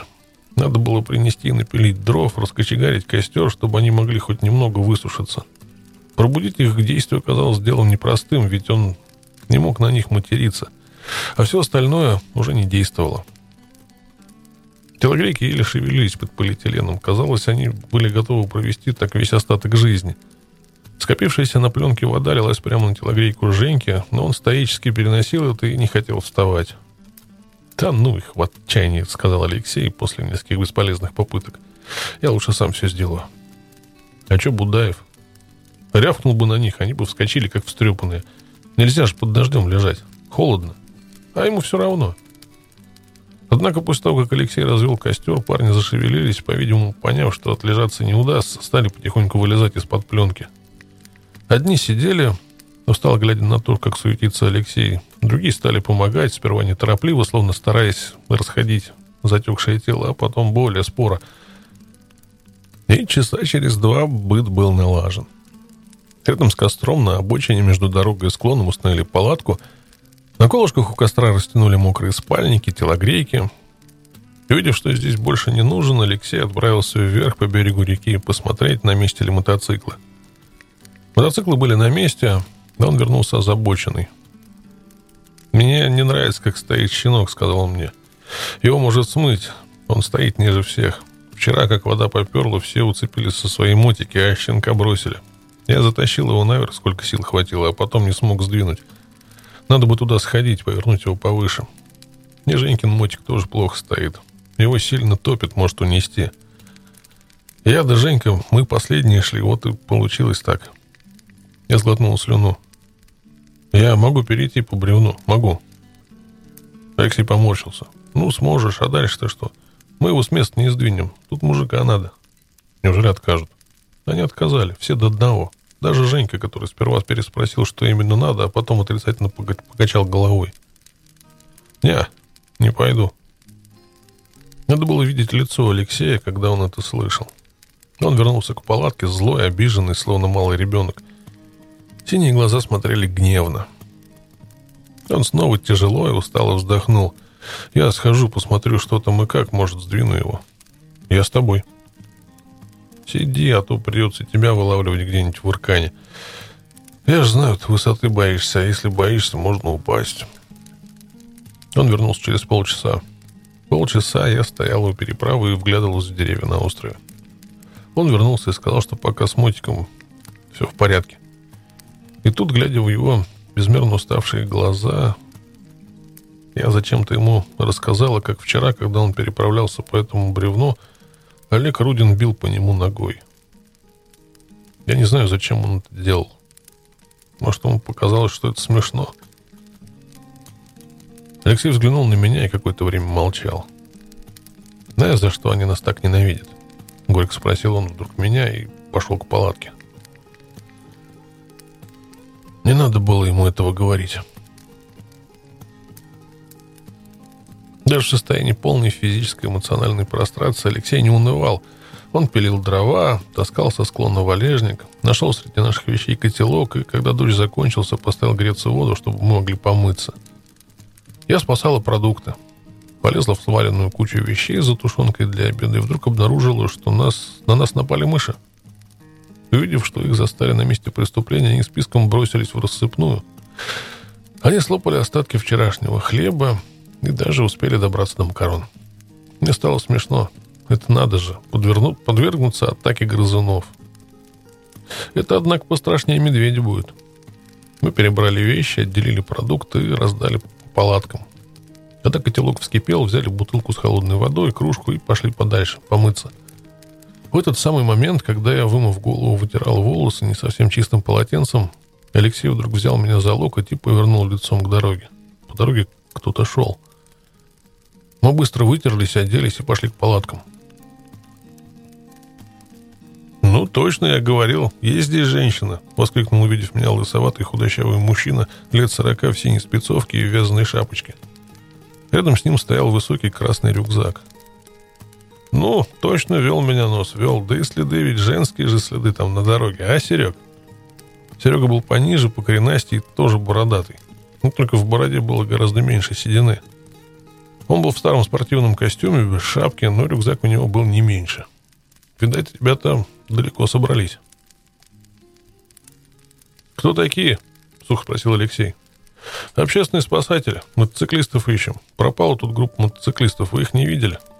Было непонятно, шутит ли он или говорит серьезно. «Видели? Как же? Нас ищете». «А мотоциклы где?» «Мотоциклы? Там». Алексей махнул в сторону реки. А кто вчера в Кумору ходил? Вы? Мы. Ну, я же говорил, женские следы на дороге. Голосоватый хлопнулся по коленке. А ты еще спорил. Он пригрозил пальцем Сергею. Пока они сидели, отдыхали у костра, нам удалось выяснить, что искать нас должны были с вертолета, и я уже стала прикидывать, не выставит ли нам потом счет.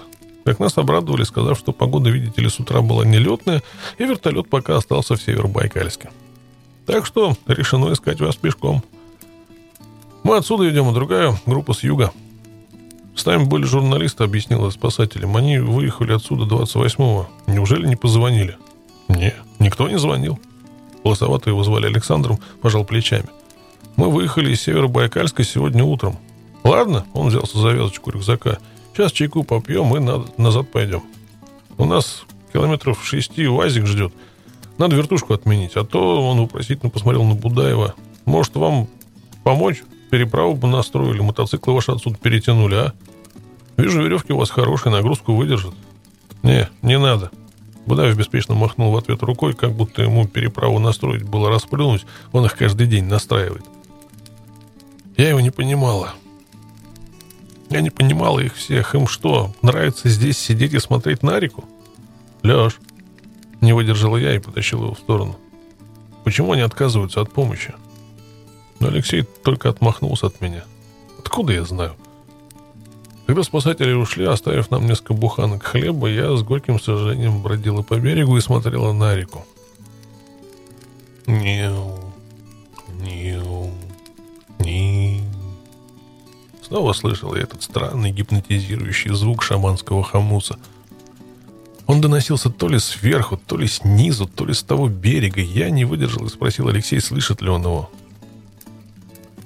Он сдвинул на бок шапочку, чтобы было лучше слышно. Что-то я слышу, но вот что? Знаешь, Олег лазал на гору, говорит, там пчелы или осы. Может, оттуда доносится?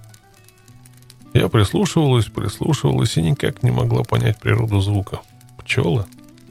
Да, это было похоже на пчел, но даже пчелы не гудят так монотонно. Может, это все-таки река? А может, я находилась в таком состоянии, я настолько была вымотана и подавлена, что готова была поверить в любую чушь, даже в духов.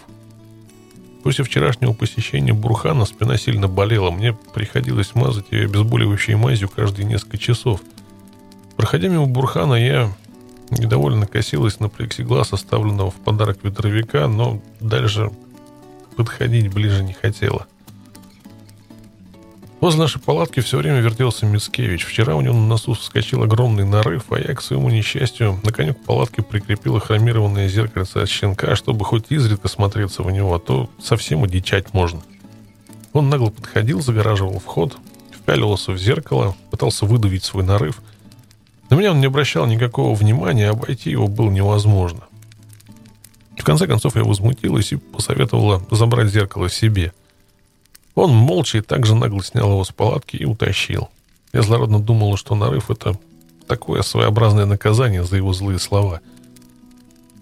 Часа через три на площадке вдруг, словно бы из ничего, появился еще один гость. Он был в брезентовой курточке, в таких же штанах — кирзовых сапогах, на макушке торчала бессменная в этих краях вязаная черная шапочка.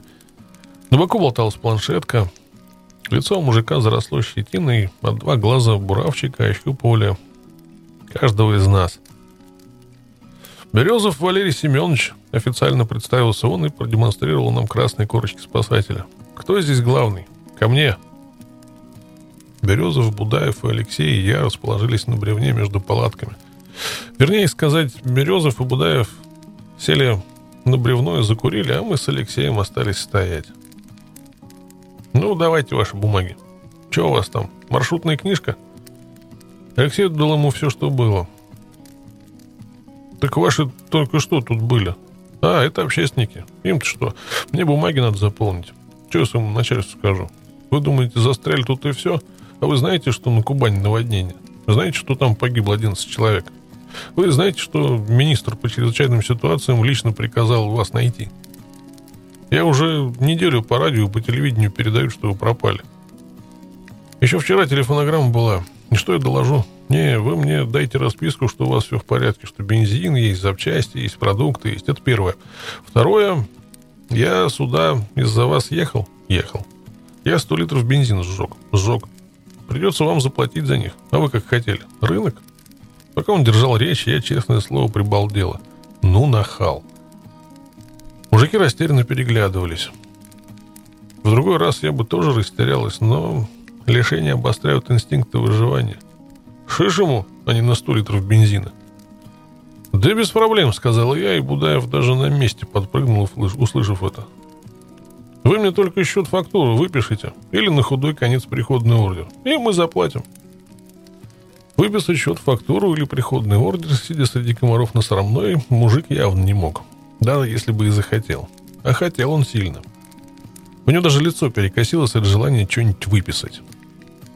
Но тут был 1-0 в мою пользу. Он посопел, поняв, что фокус не удался, и приступил ко второму пункту программы. К составлению нашей расписки. Он вырвал из тетрадочки листок, подложив планшетку, начал писать. Расписаться под уверениями, что с нами все в порядке, пришлось и Алексею, и Будаеву. Мужичок аккуратно сложил расписку в планшет и снова, не торопясь, закурил. Он все еще не оставил желания вытрясти из нас хоть что-нибудь. И это ему удалось. Он вытряс 70 рублей на переговоры с вашими близкими, а то я в ангар звонить буду. Аккуратно сложил в карман купюры и также аккуратно записал наши домашние телефоны. Раз за беседу уже было заплачено, я попросил его, как насчет вертолета. «А послали у вас в Кумуру, наверное, уже отменили», — ответил он. «А что насчет медведей? Мне нужно было какое-то подтверждение, что все это не привиделось в страшном сне».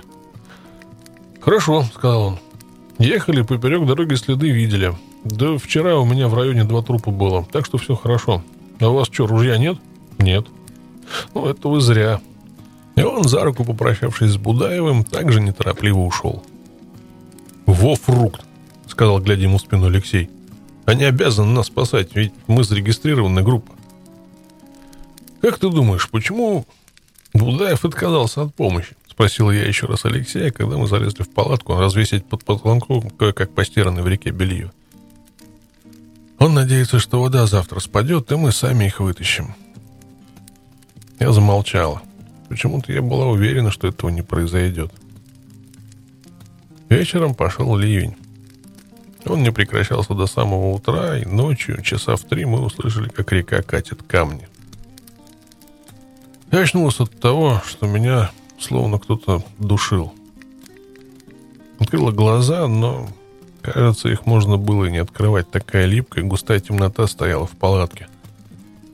Мне показалось, что палатка обрушилась и прилипла к моему лицу, не давая сделать вдох. Я барахталась под спальником, стаскивая его с себя и, наверное, даже закричала, потому что в следующий момент я услышала голос Алексея, его холодная рука сжала мою руку. «Ты чего?» «Леш, что это?» «Бум, бум, Бум. Звучало где-то в изголовье палатки. Снова чуть дальше. Бум. И тут я уже поняла, что с палаткой все в порядке. Че это, Леш? У меня возникло ощущение, что берег подмыл, и палатка вот-вот окажется в бурлящем ночном потоке. Ща. Алексей шебуршал спальником, расстегивая его со своей стороны. Нащупал в кармане палатки фонарик. Схожу, посмотрю палатку сразу же ворвался ледяной воздух, и я стала дрожать то ли от страха, то ли от холода. Он ходил, как мне показалось, очень долго, потом клапан палатки зашуршал, и Алексей надавил мне коленом на ногу, заползая в палатку. Да что там? Все нормально. Река прибыла, сильно прибыла. Это она камни катит. Рядом снова раздалось бум-бум. Я вздрогнул, Алексей застегнул молнию палатки, скользнул уже успевший остыть спальник. Ничего не сделаешь, надо ждать утра. Ты замерзла, давай обниму. Он привалился ко мне и вдвоем и впрямь стало теплее. Я какое-то время лежала с открытыми глазами, потом закрыла их. Разницы, в принципе, не было никакой. И постаралась заснуть.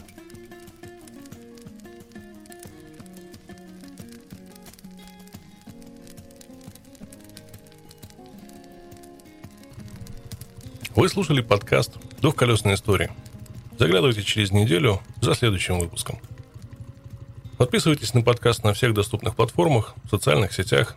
Оценивайте, ставьте лайки. Это здорово помогает подкасту. Ну и, разумеется, до скорой встречи.